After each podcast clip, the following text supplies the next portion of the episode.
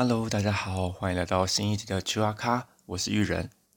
之前呢，跟大家分享一些在台湾早期的歌曲的故事。那这一次呢，来换换口味，来跟大家分享一些在台湾各地的妖怪的故事。虽然说是妖怪啦，不过只要算是在妖精啊、神话故事啊、传说啊，或是一些山神的故事，我们都把它算在妖怪的范畴里面。今天呢，我们第一集来跟大家说说在新竹市东区里面一些成群的蜈蚣精的故事。在以前啊，台湾就被传说是个非常好的风水宝地，不止山明水秀，各地又有非常厉害的风水宝位。那早期就曾传说一句话，叫做“一命二运三风水，四积阴德五读书”。从风水排在第三位，就可以知道。呃，早期的台湾，早期的人们是非常相信风水的。那刚刚这句话呢，其实还有下半段，叫做“六名七相八敬神，九交贵人十养生”。比较常比较常听到的是前半段，那后面其实还是有另外一段，一并跟大家分享一下。那讲回这个新竹市的东区，它为什么有这么多的蜈蚣呢？传说这里就是一个蜈蚣穴。所以在当地的人们呢，只要有出事了，都会相信是因为在蜈蚣穴里面的蜈蚣闹事。为了要镇压闹事的蜈蚣精，大家都想出同一种方法来解决这样的事情，那就是在蜈蚣精出现的地方树立一个母鸡的雕像，用母鸡的威力来降服蜈蚣精。那传说中又是由母鸡带小鸡的雕像最能够发挥母鸡的威力。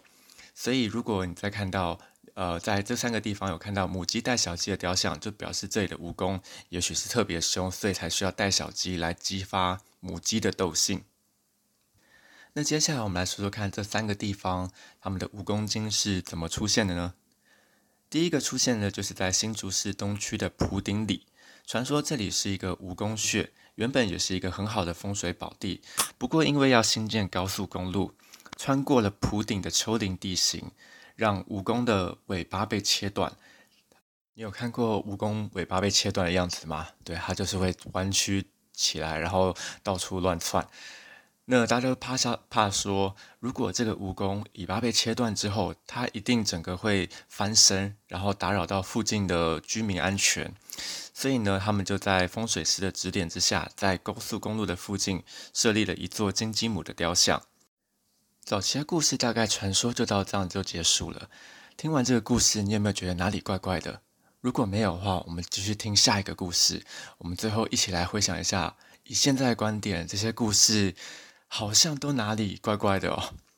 第二个呢，是在新竹市东区的水源里。呃，传说在以前这里有一座木桥，横跨了隆恩圳，因为它的造型很像蜈蚣，民间就传说这是一个会伤人的蜈蚣精。也刚好，当时附近常常发生车祸，村人也经常生病。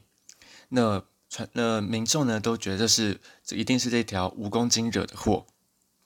所以呢，居民就在桥的旁边也安置了一个母鸡的雕像来镇压这个蜈蚣精。不过呢，现在的这个桥呢，现在已经改成这个水源桥，其实你已经看不出它有像蜈蚣的形状了。改建之后，原本的这个鸡母雕像也不见了。不过后来他就因为要延续这个传说，大家做个纪念，所以后来他也做了一个石鸡母的雕像在这个桥旁边。第二个故事也这样结束了，听起来好像也还蛮合情合理的。那第三个蜈蚣精的故事又是怎么样的呢？在新竹市东区的千甲路，以前是个客家庄，传说这里有一只蜈蚣精，这里就是一个蜈蚣穴。那长期待在这个蜈蚣穴里面的蜈蚣呢，会慢慢的变强，从一条蜈蚣变成蜈蚣老大，最后变成一条蜈蚣精。原本这里的蜈蚣精呢，跟人们也相安无事，大家各过各的生活。但是后来呢，人们来了，呃，越来越多，不管是大人生小孩啊，或是附近迁过来的人们，让这里的人跟蜈蚣开始产生了生态的不平衡。人多了之后，就开始开垦土地、建房屋、开垦道路，慢慢的压缩到了蜈蚣精的生存范围。那这里的小孩呢，又特别的皮，小时候没什么东西玩，就开始玩蜈蚣，开始把这些蜈蚣开始呃养来斗啊，开始会把这个蜈蚣开始呃五马分尸，就是各种的花式玩蜈蚣。于是呢，这里的蜈蚣就生气了，跑去跟这个蜈蚣精告状，想说这些人们未免太小看蜈蚣了吧？小孩子把我们五马分尸，大人们把我们拿去泡药酒啊，我们是你们的食物吗？呃其实好像也是啦。那这个蜈蚣精听听也觉得不合理，没有道理，于是他就把他的法力呢分给这些小蜈蚣们，命令他们去接近人们的婴儿，把法力传到婴儿的身上，这样子婴儿呢就很容易生病，很容易死掉。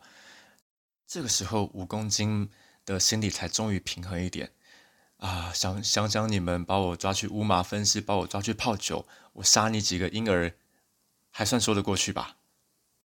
可是这件事听在人们的眼里，整件事情就不一样了。他们想说：完蛋了，完蛋了！这里的蜈蚣精又闹事了。我们的小孩，我呃莫名其妙就会夭折死掉，这该怎么办才好？所以呢，他们就去附近的庙里寻求帮助。于是呢，这个庙里请来了鸡母精，决定用鸡母的方式来镇压这个蜈蚣精，让他们乖乖的不要再闹事。所以在这个地方的蜈蚣穴呢，立了一个鸡母像，甚至现在呢，如果你到呃新竹的千甲车站，里面也有一个母鸡雕像的公共艺术，也都是为了纪念这些事情。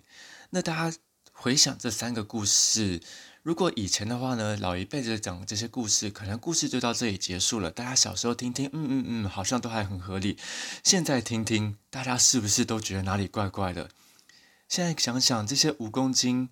都超级无辜的，不管大家都生活的好好的，莫名其妙，呃，不管是出事了，你就觉得说，哦，像我像蜈蚣，所以要立立个这个鸡母像，或是像是最后一个故事，原本人跟蜈蚣都相处的好好的，却因为人数越来越多，打破了这个不平衡，那小朋友跑去抓蜈蚣来玩，大人们杀蜈蚣来泡酒。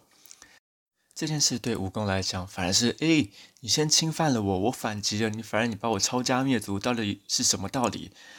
如果听完这三个故事，你有一种一点点像这样的想法，觉得好像这个故事哪里怪怪的，那恭喜你，我们终于长大了。